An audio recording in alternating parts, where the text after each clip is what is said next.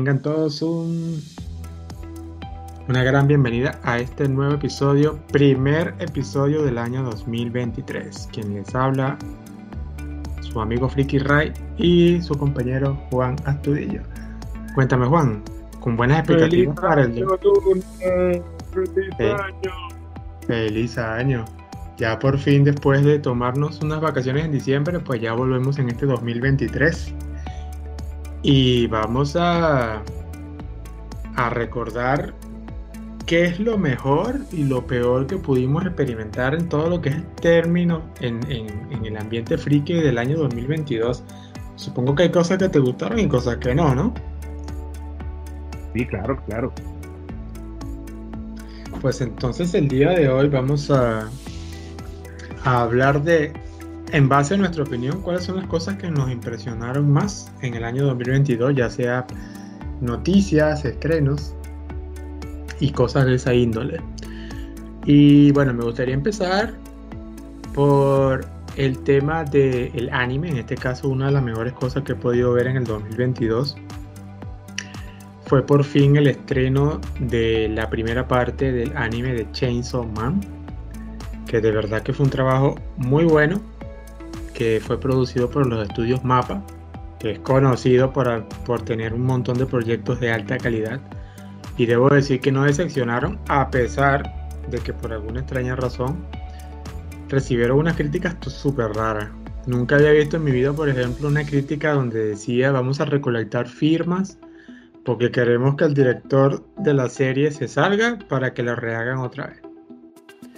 O no me gustó la voz del personaje tal, así que vamos a, hacer una protesta para sacarla, ¿no? Pero de todas maneras su calidad no se perdió y fue todo un éxito y acorde a las encuestas en Japón y algunas que se hicieron en, Occidente también, Chainsaw Man ha quedado como la serie número uno porque era la más esperada y la que cumplió con las expectativas de, de muchas personas, incluyéndome acá. Por eso quiero empezar esta parte del podcast hablando de que una de las mejores cosas fue Chainsaw Man.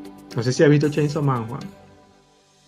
Oye, no le he visto Luna, pero sí me sorprendió que vi en una de, una de estos reels, vi una figurita del protagonista. Y cuando vi el diseño dije, qué loco este diseño. Es un tipo con cabeza y brazos de tierra eléctrica. ¿Qué? Y yo no pensé que era una serie, Luna. Yo pensé que era como, como una cuestión de imaginación del que hizo esa figura, pues, Pero después que yo veo todo el revuelo, ah, esto es una fe. ¿Qué tal, ¿Qué tal es? Bueno. Uf, es buenísima. De verdad que, o sea, lo que pasa es que una de las cosas que tiene esta serie, ya hablando de, qué se trata y todo lo demás, algo que es muy característico de Chainsaw Man, que digamos que por el momento lo hace único, entre comillas, es por ejemplo que no es un típico personaje que podemos encontrar en una serie, porque su desarrollo se lleva de una forma completamente distinta. Este es, un personaje. No es de terror per se. Pero sí debo decir que es bastante cruda y algo que llama la atención es cómo la crudeza va aumentando mediante la historia avanza. No es esos típicos de... No son esos típicos mangas, por ejemplo, de Junji Ito. No sé si, si, has escuchado alguna vez de, del mangaka Junji Ito. Que, un especial anótalo. Vamos a leerle un capítulo a Junjiito. Que Junjiito, no entiendo cómo el tipo se puede tomar una foto así en el público normal y, se ve el tipo tan normal y en, su cerebro tiene unas atrocidades. o sea, ¿tú, nunca has visto una foto así, creo que hay una foto por ahí rondando en internet de Junjiito que tiene unas orejitas de gato, esas tipo Neko y se la toma con unos fans y el tipo se ve todo infantil, pero cuando lees el manga de Junji no puede dormir como por una semana por el terror que te da ese tipo. Típico de los psicópatas. O sea, una vaina loquísima. Una vez cuando yo leí una de las obras de Junji o sea, como con, creo que con cuatro paneles que leí. O sea, creo que toda la noche mirando al techo veía esa vaina de el, la, las figuras monstruosas que el tipo se inventa. Yo decía, ¿cómo este tipo puede aparentarse tan normal y asustarte al mismo tiempo, no? Yo, yo no, sabes que yo no soy muy del mal, pero mm. cuando algo me interesa, sí lo busco. Y de él sí me he leído varios más. Y wow, qué historia tan increíble. Te leíste la de los, la gente que le aparecían unos huecos en una montaña. No, esa no. De Junjito creo que he leído como unas tres, pero lo que pasa es que como no soy tan fan del terror, me cuesta completarlo porque me, genera angustia. Tengo que decirte lo que me, genera bastante, me genera bastante ansiedad esa vaina.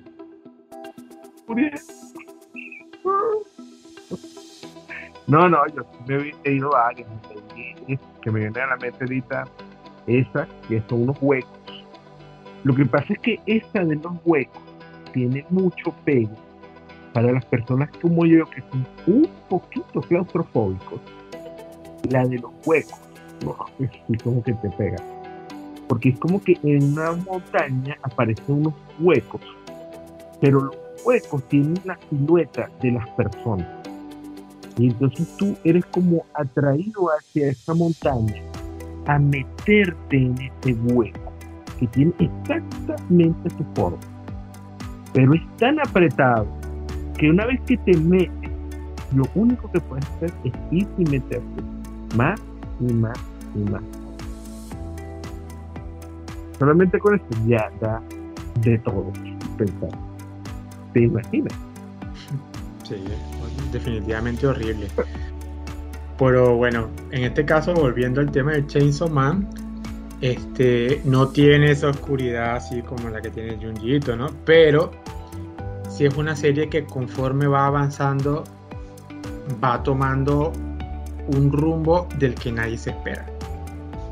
de verdad que es bastante impresionante y es bastante común porque el mangaka de este de esta obra, este que es este eh, Fujimoto, él ha, tenido otros mangas anteriormente. Eh, antes de Chainsaw Man, él sacó un manga llamado Fire Punch, que también era un que empezaba de una manera y de repente al final tú te quedas así como que, o sea, ¿por qué esto pasó aquí? Este cambio de dónde vino, ¿no? Este, y te quedas... Contar que no sea como el manga este, que es un anime, donde todos están en la escuela y son felices, contarle que no sea así, ok. No, no, no, no, nada de eso, nada de eso. nada de eso, nada. Nada de eso. O sea, la, serie. La serie toma un camino, la serie toma un buen camino, tiene, tiene un ritmo que a la vez es un poco lento, pero luego se acelera y cumple con su objetivo y así te mantiene, ¿no? Te engancha porque todo siempre es como un misterio. No es, no es el típico camino del héroe como que ya sabemos a dónde va, ¿no? Este, este protagonista incluso su evolución es muy, este, es muy interesante porque el tipo empieza, como tiene 16 años, 17 años creo que tiene, eh, sus objetivos en la vida son demasiado simples. Pero él se va dando cuenta que ese tipo de, objetivos tan simples no lo van llenando. Entonces poco a poco él va subiendo sobre las cosas que quiere. Pero me gusta porque empieza de esa manera, ¿no? Y obvio que no voy a contar más allá porque la serie de verdad tiene un giro bastante inesperado que aquellos que no lo han visto, que sobre todo no hayan leído el manga, es mejor que se lo lleven de sorpresa. Pero el anime concluye con la primera parte, que consta dos episodios, eh, y cumple con, digamos que como con el 20% de lo que se ha hecho hasta ahora. Y lo llevó bastante bien, muy fiel, las peleas súper buenas. Y ya justo en el último capítulo la gente puede ir intuyendo cuál es el camino de Chainsaw Man. Entonces, bastante merecido tiene este, esta serie estrenada en octubre del 2022. Así que si no han visto Chainsaw Man, véanlo y si le dan las ganas, y se dan ganas, perdón, de leer el manga, lean lo que eso vale la pena por un montón. Al menos si quieren la primera parte, ya el, este manga está dividido en dos partes. Por ahora va en la segunda, que tiene una historia que nadie sabe dónde va. Pero la primera parte cuenta un montón de cosas magníficas que, bueno, no van a poder dormir pensando en por qué pasó lo que pasó. Es lo único que puedo decir. El anime siempre nos trae una buena noticia. ¿eh? Sí. Un rayito de luz en la vida. y hablando de buenas noticias, otra cosa que me gustó bastante que en este 2022 fue que por fin de después de 25 años muchas personas de generaciones como la mía han podido ver el final de Pokémon y ver a Ash Ketchum coronarse como maestro Pokémon. Yo creo que el 2022 este, trajo una gran noticia. yo creo que por un momento ya nadie se esperaba algo como eso. El joven Ash Ketchum, que ya tener como 35 años el joven Akechu que cronológicamente debería tener 35 años, que empezó con 10 años en la serie y pasó 25 años. Por fin se corona campeón, a pesar de que no creció ni un centímetro. Bueno, si nos lanzamos por ahí, imagínate el pobre Shinchan que, que edad tiene ella. Ah, creyó en Shinchan, bueno, eso sí es otra cosa. O la, o la familia de Sasae, o la familia de Sasae San. ¿Tú conoces Sasae San? Ah, ese no es el, el, anime más visto en Japón. No, mentira, el anime más antiguo de Japón. En producción todavía. Con, seis, con más de 6.000 más de 6.300 capítulos. ¿Te imaginas eso? ¿Cómo haces tú para verte esa vaina? No lo puedes. Bueno, yo una vez leí un comentario que, donde, se rumoría, donde se rumoraba que incluso Sasae-san, cuando era un manga, ni siquiera empezó como un manga porque no existía en la industria y salía era en el periódico japonés. Nah, O sea, para que te haga una idea lo, antiguo, lo antiguazo que es Sasae-san, que ni siquiera el negocio del manga estaba bien constituido en Japón, como hoy en día, ¿no? Que ahora está la revista Shueisha, Shonen Jump, y como eso no existía y no, estaba tan consolidado, pues los mangakas escribían sus capítulos en el periódico. Es una serie que literalmente empezaron a ver los abuelos. Los abuelos se quedaron viéndola desde niños, después se transmitió la tradición, los abuelos veían la serie junto con sus hijos y ahora los abuelos, los hijos y los nietos pueden ver la serie Impresionante. Y una vez intenté buscar esta salsa, pero es mentira, que iba a ver... La primera vez que lo busqué habían como 4.000, 5.000 capítulos. Una cosa así. Es mentira que lo iba a ver, pues. Imagínate, para hacer esa gracia que hace uno en Occidente con los Simpsons, es imposible. En Occidente uno puede ser la enciclopedia de los capítulos viejos pero ya por lo menos, fíjate, los capítulos nuevos ya nadie ya, ya no existe esa capacidad de eh, tal referencia en los Simpsons, nadie, Ahora imagínate tú, para poder hacer eso con Satai San, ¿cuántos capítulos has visto? No, demasiado. Mucho, mucho, mucho. Pero pues sí. Eh, Pokémon Tremendo. Por fin hemos podido ver una conclusión. Yo solamente con ver el final de One Piece ya digo que me puedo retirar. Mira, yo tengo otra buena noticia por ahí que también el mundo. A ver. Han llegado con fuerza las inteligencias artificiales. Yo sé que tienen ah. rato llegando. Este año, 2022, yo creo que dieron el primer paso fuerte hacia la masificación. O sea, las podemos ver, las podemos interactuar con ellas. Es impresionante la capacidad que ya tienen y las inteligencias apenas están en su infancia. Pero lo que ah. ya pueden hacer es impresionante. La gente no se da cuenta, pero ya estamos rodeados de Fíjate que, por ejemplo, ya, ya se está mostrando en diversos, diversos campos. Por ejemplo, eh, una cosa que se llama ChatGPT, creo que se dice ChatGPT, que es como de la película de inteligencia artificial. Sí, claro. ¿Te acuerdas cuando ellos van a preguntarle al doctor lo sé todo? Que le pagaban. Es una inteligencia que literalmente lo sabe todo. Ya no es ir a Google, preguntarle que Google te mande a una página. No. ChatGPT es un nuevo tipo de experiencia. Tú vas le preguntas directamente a ChatGPT como si le estuvieras hablando a un ser humano y ChatGPT tiene la capacidad de responder y decirte exactamente la respuesta a lo que le estás preguntando. La gente de Google está muy preocupada por eso, muy preocupada, porque es un cambio total de las redes. Ya no es un internet donde tú vas a ir a navegar con unas páginas, no, una inteligencia artificial que sabe todo, lo leyó todo, lo conoce todo. ¿Qué opinas? Verga. Si eso sigue así, yo, yo te doy entre unos dos y tres años y si se viraliza en el mercado y tiene el apoyo que debe ser, eso va a tumbar un montón de vainas. Bueno, anótame eso por ahí. Te voy a anotar esta otra sobre todo a ti te va a llamar mucha atención porque te encanta lo que es un doblaje. Fíjate.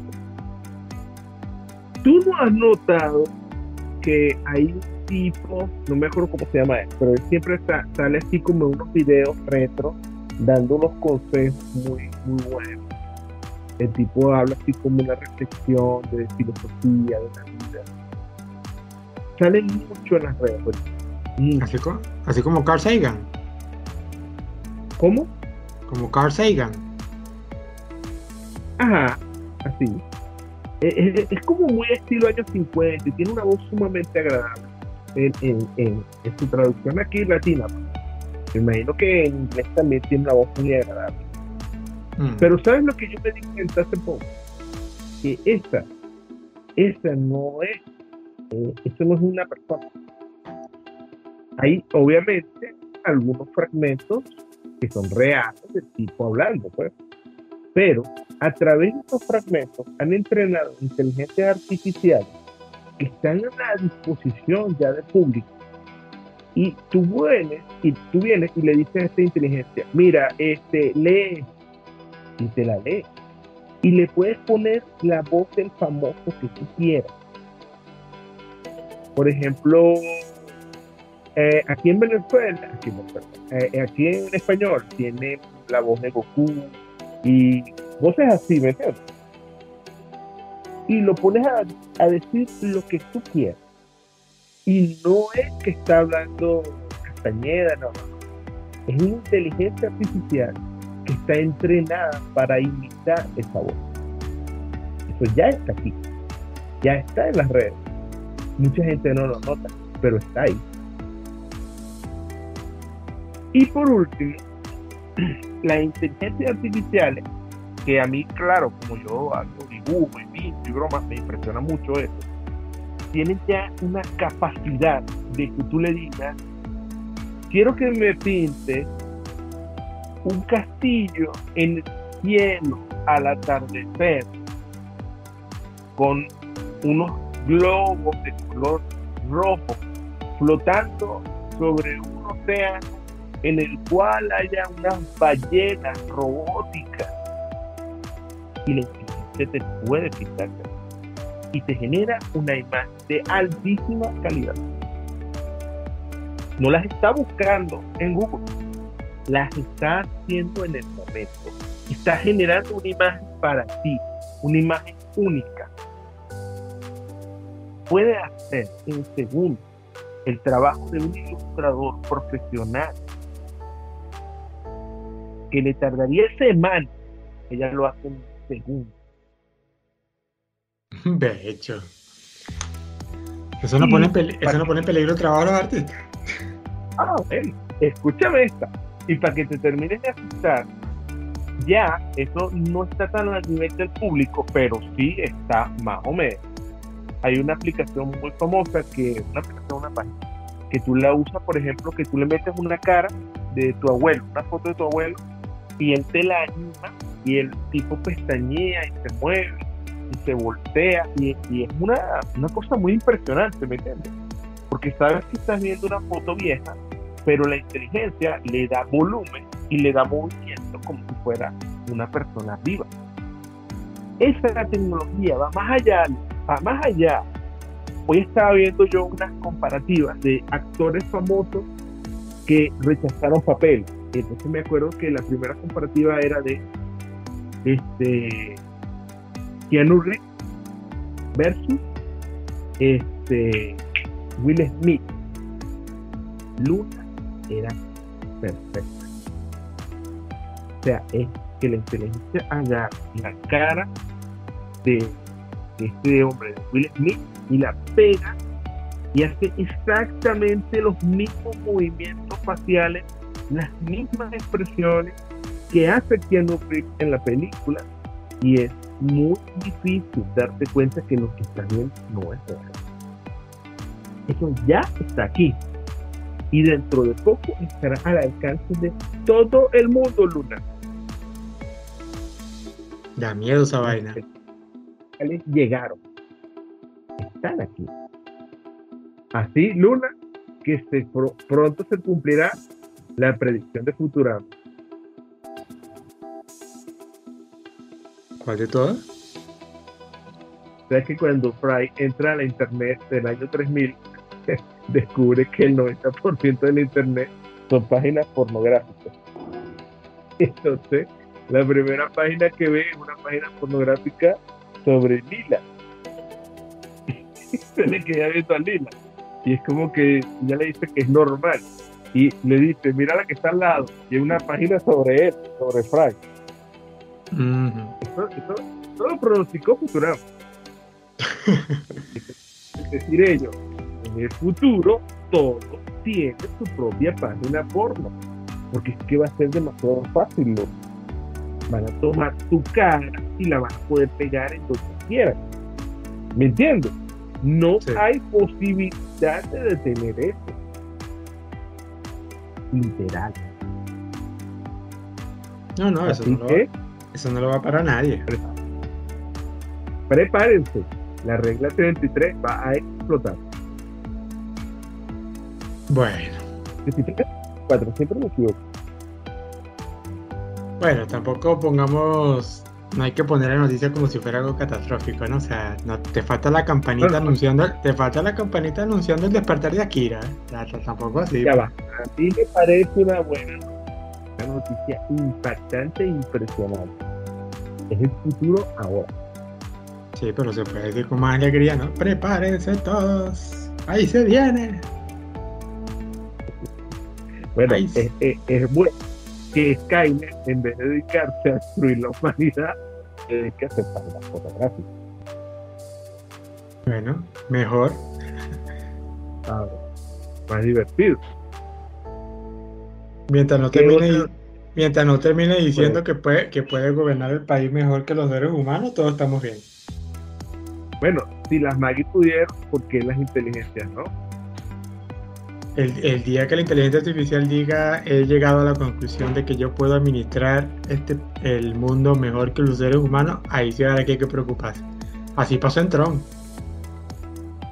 No, ¿sabes cómo realmente creo que va a pasar? Como en Evangelio. La gente ni cuenta se Porque en realidad quienes gobiernan Neotopia son las máquinas.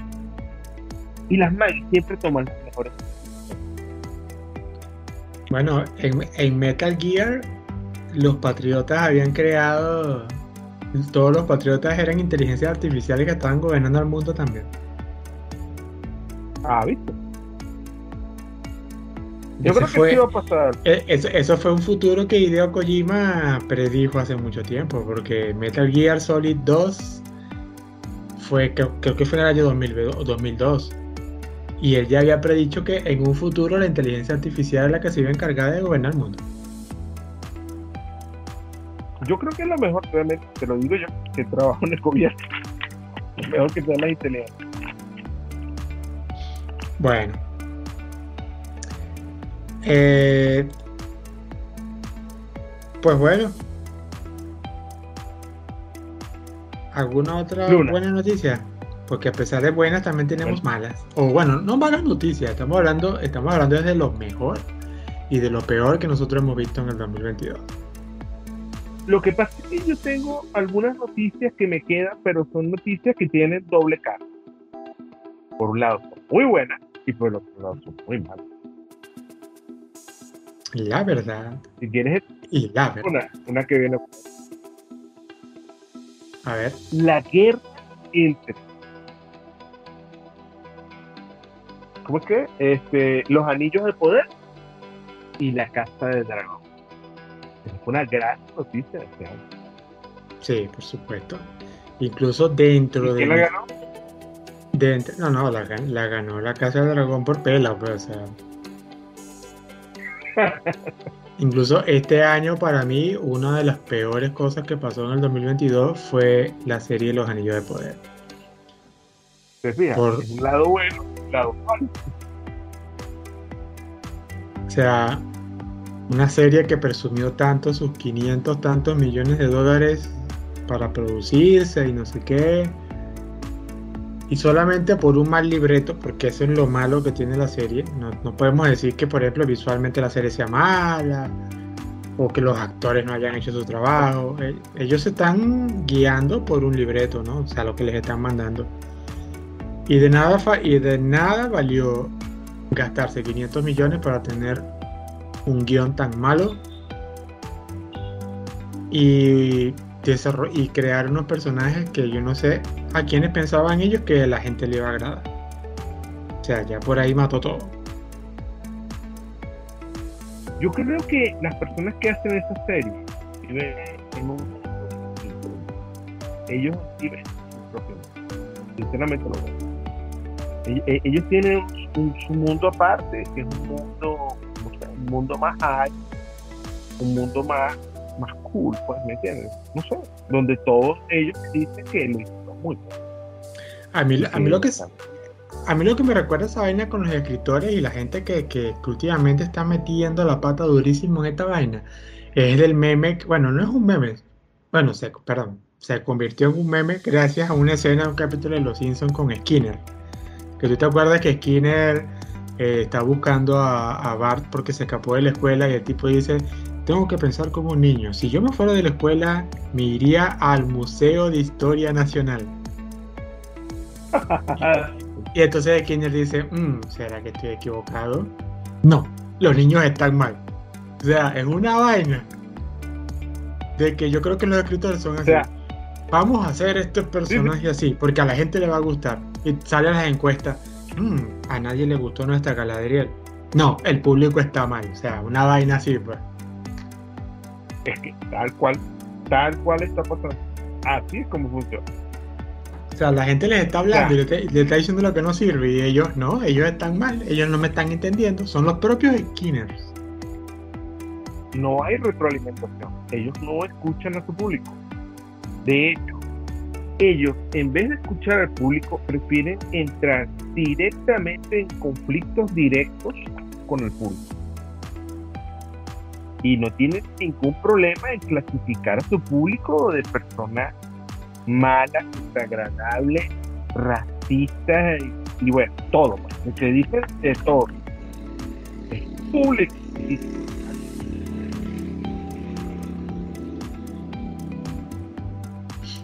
No, definitivamente que es horrible esa manera como ellos sobrellevaron eso. Y lo que da más miedo es cuando dicen no se preocupen que igual venimos con una temporada 2 fuerte.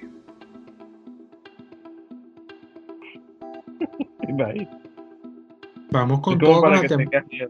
Eso parece, parece más una actitud de niño, así como que yo no voy a admitir que hicimos una, una semejante cagada y ahora vengo con una 2. Yo dijera como que ojalá hubiesen escuchado consejos, ¿no? Y la segunda parte de sus errores aprendan, pero se ve tanto que va a ser por soberbia que no les va a importar un día vaina. Y me da cosa con el universo de Tolkien, que es tan bueno, que se deje llevar solamente por un acto de malcriadez de unos escritores que no te quieren escuchar. Pero fíjate que es que ellos no tienen por qué escuchar, porque ellos no tienen una consecuencia del mal que hacen. A ellos les pagan sus millones, funcione o no funcione. A ellos sus amistades los felicitan por su trabajo, funcione o no funcione y le siguen dando más trabajo, funciona o no funciona. ¿Me entiendes? Sí, claro. Horrible. Pero el lado bueno es que tuvimos la Casa del Dragón. Una de las mejores series de este año. Claro. Dentro de este ámbito de fantasía y cosas así, tengo que decir que la Casa del Dragón está bien, está bien. Puedo decir que sería la mejor que salió este año. No voy a meter otro tipo de series porque no entra en el ámbito acá tema friki, ¿no? O sea, yo en este, este, año vi series muy buenas, no tiene nada que ver con friki porque eran series de drama y cosas así, así que no entra en la lista acá. Pero en este tema de, de fantasía sí tengo que decir que la Casa del Dragón sí. Ya, vamos a parar Mira que por ahí, junto con la Casa del Dragón, que fue muy, muy buena, gastando mucho menos dinero. Ojo. Sí. Costó mucho menos. Pero es que este mismo año también se estrenó otra serie buenísima y que de paso son dos noticias buenas. Una, que es la serie Satman, adaptación del cómic de. ¿Qué? Neil Nick Gray, creo que se llama él. Es así, es un, es un tipo. Ah, Sadman, dices tú, la de Netflix. Sadman. Ah, es que yo no la vi. ah, qué pecado. Qué pecado. Tienes que verlo. Bueno, no he tenido tiempo, pues. Es bueno. Tienes que ver. Y ya Netflix nos sacó a todo lo que sí la vimos lo sacó de la duda y declaró que sí viene la segunda temporada. Era La recomiendo 100%. Ah, bueno. La incluiré en mi lista de rezagado, ¿no? ¿no? lo puedo ver todo, ¿no? Mi parte favorita es el enfrentamiento entre Satanás y Saturno. Ok, sin spoiler, por favor, que yo no lo he visto, ¿sí? que te diga que Satanás hizo soy una bacteria carnívora con gente, no es un spoiler. Vale, pues no me mate la emoción, pana.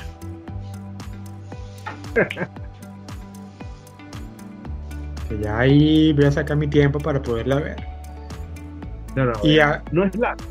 No es largo, es largo. No, bueno, generalmente las series de Netflix no son largas.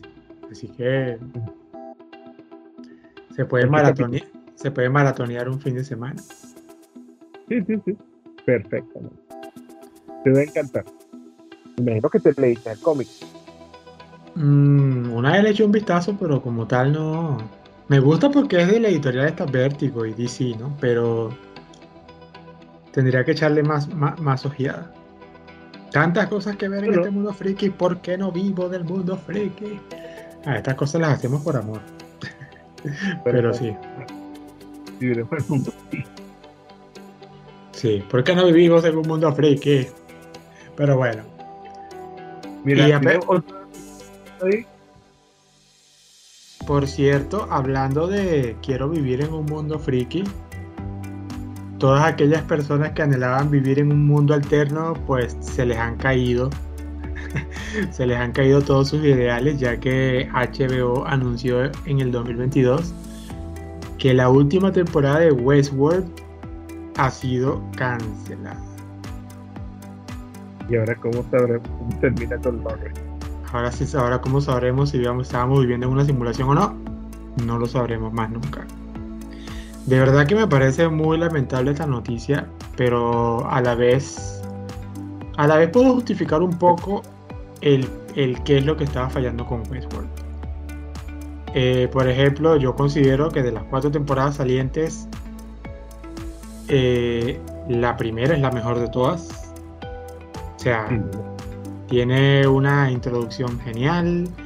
Los actores se mataron actuando prácticamente. O sea, eso fue una cosa maravillosa. Te mantuvo, una, te mantuvo una intriga en toda la temporada. La respuesta que se da al final de la temporada es bastante buena. Eh, el argumento filosófico también. O sea, todo estaba bien hecho. Hay bastante engaño con el tema de, de los viajes de, la, de la narrativa, ¿no? Te hace pensar mucho. La segunda temporada tiene un buen avance también. Eh, hay personajes que, eh, se van desarrollando de una manera mucho más chévere. Eh, llama más la atención, se ve el objetivo que va teniendo la serie. Pero yo creo que mi problema empieza a partir de la tercera. Porque si hay algo que yo siempre he criticado en todos los, en todos los ambientes, o sea, en todos los ámbitos, perdón, es que nunca le pongas un título a algo del cual después no vas a estar. O sea, eso le pasó, por ejemplo, en el año 2005, más o menos por ahí, 2004, cuando salió la serie Prison Break, que la serie se trataba de que el protagonista quería rescatar a su hermano para sacarlo de la cárcel. Y en la segunda temporada te escapas de la cárcel y la serie se llama Prison Break. Pero si ya te fuiste de la cárcel, ya no es un Prison Break Y entonces los creadores rápidos se dan cuenta y se inventan una tercera temporada y los vuelven a meter presos en otra cárcel. Para que tengan que volver a escapar. Pero luego en la cuarta temporada se vuelven a escapar. Entonces no le pongas Prison Break si en la primera temporada se te van a ir. Entonces algo muy similar ocurre con Westworld. Porque todo giraba en torno al parque. Y en la tercera temporada la protagonista se va del parque. Entonces ya no es Westworld ya sería el final de Westworld. Exacto. Entonces en la tercera temporada de fuera de allí eh, empiezan a tocar un tema mucho más complejo. Incluso la tercera temporada quedó así como que necesito la cuarta para que se responda. La cuarta eh, temporada eh, sí responde. sí responde muchas cosas que dejó la tercera. Y fue una muy buena temporada, no voy a decir que sea mala pero yo creo que ese tema de haberte sacado del parque por dos temporadas y que el tema se haya ido más allá de lo que uno pensaba, dañó bastante la serie. Mira, yo puedo meter la mano por las dos primeras temporadas. Una serie donde actúe Anthony Hopkins tiene que ser bueno. En Este, tiene que ser bueno Ahora, sí es verdad que te sientes muy raro cuando es muy raro. Y hay como esa desvinculación, ¿verdad? Porque dentro de las primeras dos temporadas todo giraba en torno a este plan tan, tan elaborado, tan loco que se había inventado el creador de. Sí. Pero ya cuando sales a la tercera temporada, fuera ¿Me entiendes? Entonces le falta como esta, esta magia, ¿me entiendes? Es muy interesante cuando ves los flashbacks y ves todo, como, cuál es el origen del parque, o sea, cómo, cómo el parque se creó, las personas que estuvieron involucradas en la creación del parque. Pero es que ya no estás en el parque, ¿me entiendes? Esa es la parte que no. Ya no estás en el parque ahí yo digo que es toda la es pues como que eh, misterio porque aquí se nos trata de cambiar el misterio de los, los misterios del parque generados por el creador por unos nuevos misterios generados por otros actores que se vinculan a la historia del parque, pero esa vinculación no es tan directa. es un poco raro. Sí, fue bastante difícil de asimilar. O sea, todo el mundo pensaba con el tema de la liberación de los, de los, de los, de los anfitriones y de repente la líder de los anfitriones busca la dominación del mundo, una cosa así, sea. cliché. Ah, se, se, se, fue muy allá, pues. O sea, está, entiendo, entiendo en qué se quería ampliar, porque Westworld también toca el tema de la inteligencia artificial y el control que tenían los seres humanos, los algoritmos que se creaban, donde prácticamente este, una sola computadora es la que se encargaba de decirte cómo iba a ser tu vida desde que nacías hasta que te fueras. Y todo tocan ese tema así como de, ¿no? Como aquella, aquel tipo de predicción. Y ese tema está bien. No, no, no me desagrada del todo. El tema es que haber tocado ese tema primero dándole una introducción a lo que era lo del parque hace que exista un choque muy tremendo. Es verdad. Pero pues bueno, lastimosamente yo sí quería ver el final de, de Westworld. Y bueno, lastimosamente para mí es una mala noticia que se dio en el 2022. Y hablando de malas noticias también, pues bueno, tú creo que más, más que todo sabes más este tema, ¿no? Henry Cavill dejará de ser Superman. Es una mala noticia que tiene un final que es una buena noticia. Qué bravo, ¿no? horrible que pueda ser el hecho de que por fin las fuerzas del mal han logrado destruir a la Snyderman. Porque parece que esta vez nadie va a salvar a Snyder. Oye, qué, qué pavoso ha sido Snyder. Tremendo.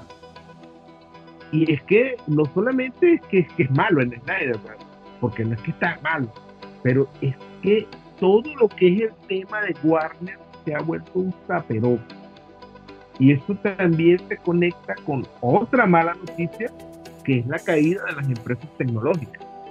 Casi todas las empresas que tienen que ver con tecnología, con medios de comunicación, animación, streaming, tecnología X, se, han ido pero a pique. O sea, por ejemplo, todo el mundo habla del caso de Twitter que votó un gentío, Netflix también votó un gentío, pero es que todas las empresas están igual. Disney no está bien. Disney tuvo que hacer un cambio de CEO. O sea, Disney está muy mal económicamente.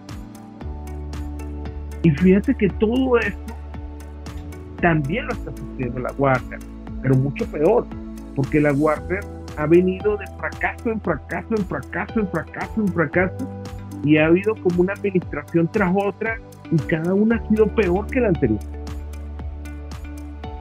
Muchos creían que el Snyderman por fin iba a tener una oportunidad, pero con el nombramiento del nuevo jefazo de DC Universe, que es James Gunn, que es un tipo que realmente sabe mucho,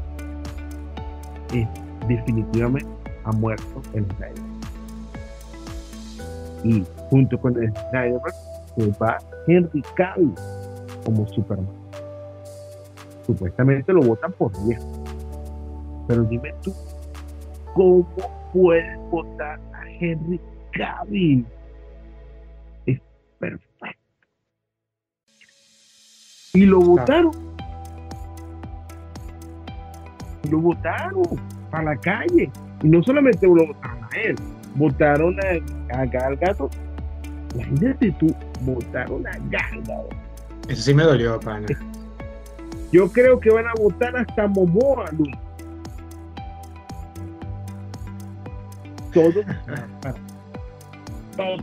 van para una noticia terrible para los fans del Snyder.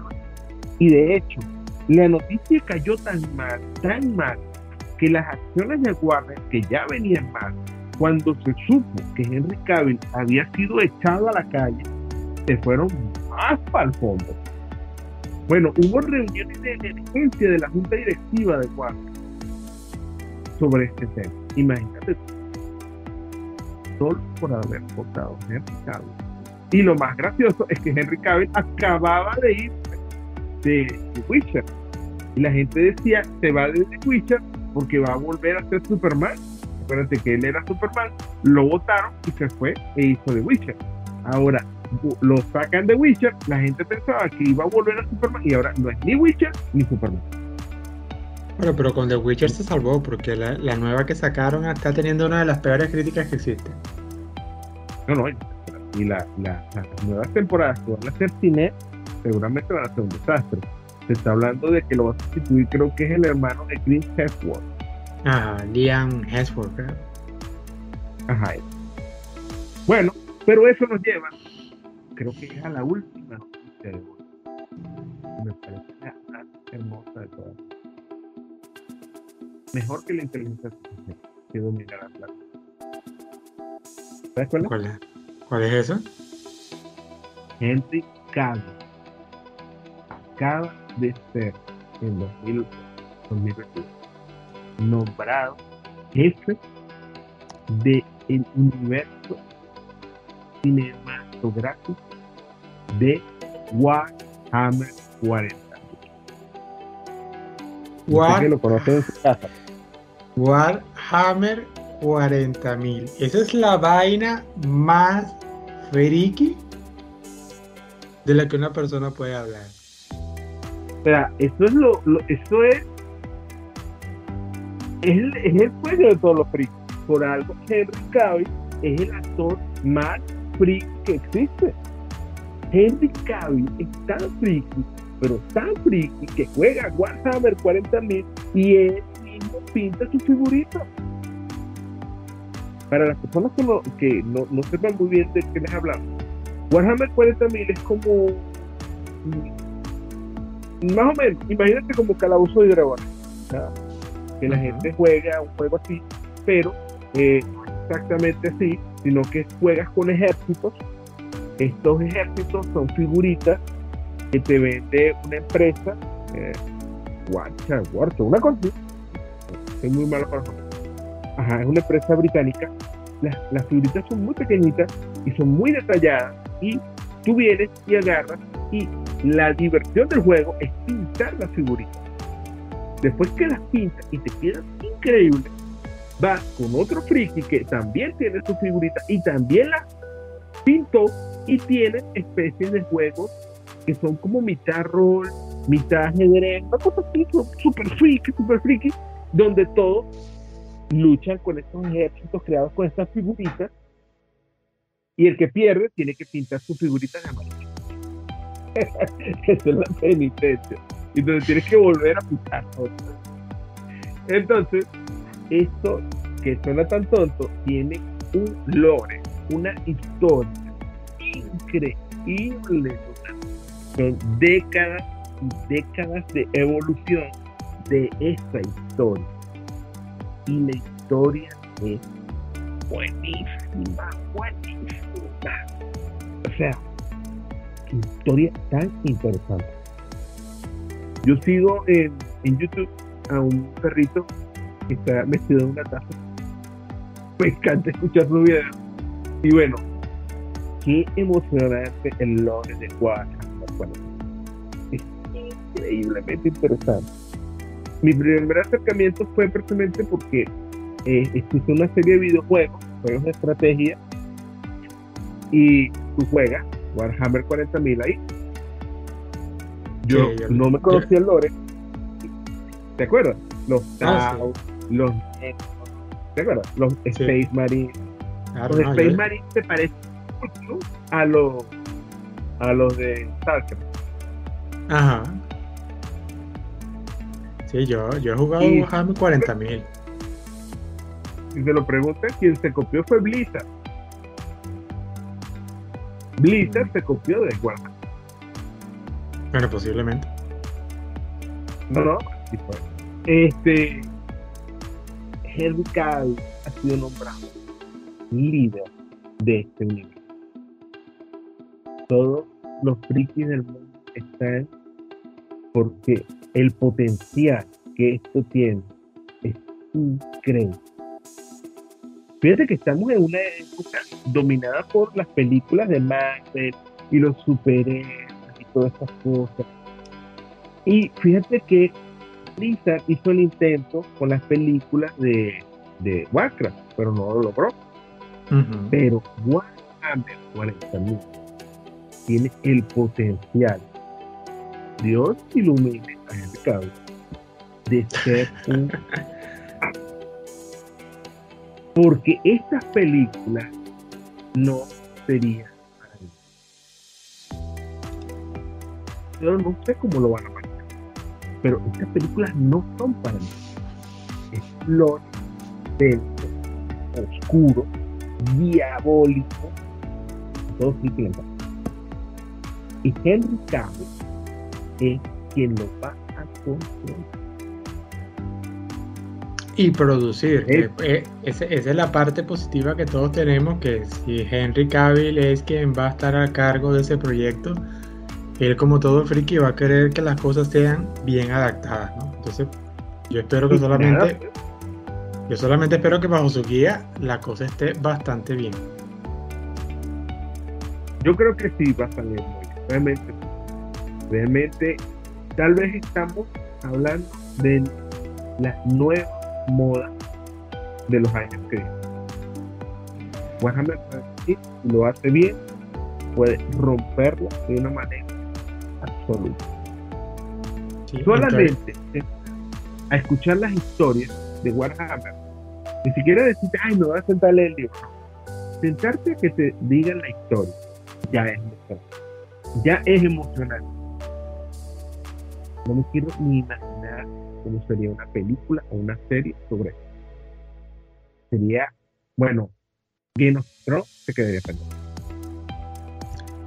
A mí, lo que me, a, mí, a mí lo que me gustaría es que, bueno, este si se hace un buen trabajo con Warhammer, pues se expandiría más este, a, nuestra actualidad de que más personas conozcan esto, porque Warhammer, a pesar de que tiene una gran base de fans, eh, sigue siendo como que algo muy de nicho, ¿no? O sea, en respectivos lugares, no cualquiera va a la calle y habla de Warhammer 40.000, o sea, yo digo esa, yo digo esa vaina a alguien afuera y me van a decir, o sea, ¿qué le pasa a este, no? O sea, friki al fin. No, no.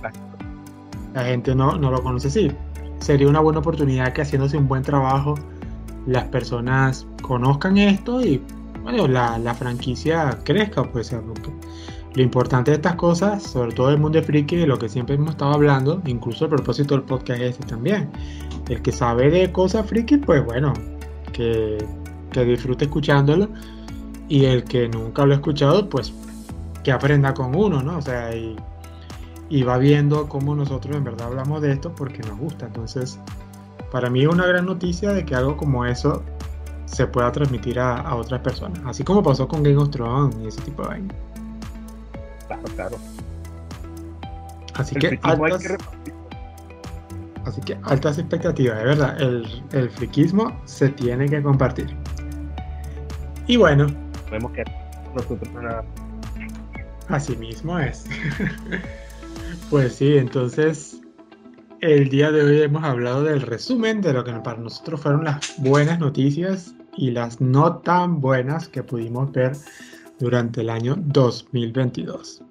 Me parece que fue satisfactorio, hay cierto, eh, hay cierto balance entre las cosas que nos gustaron y los que no. Sé que nos faltaron más noticias, pero tampoco el podcast va a durar 5 horas aquí hablando de todo lo que hemos visto. Así que bueno, hemos podido hablar de lo más relevante. Y bueno, para culminar, recuerden que pueden seguirnos a través de nuestra página de Facebook, que se llama la Frikipedia Podcast, que siempre estamos allí publicando los enlaces de los episodios cada vez que salen, que los ponemos con su respectiva miniatura, para que ustedes los puedan escuchar y sepan cuándo salen. Y bueno, sin más nada que agregar, nos veremos en un próximo episodio lleno de fricadas 2023. Nos vemos. Chao.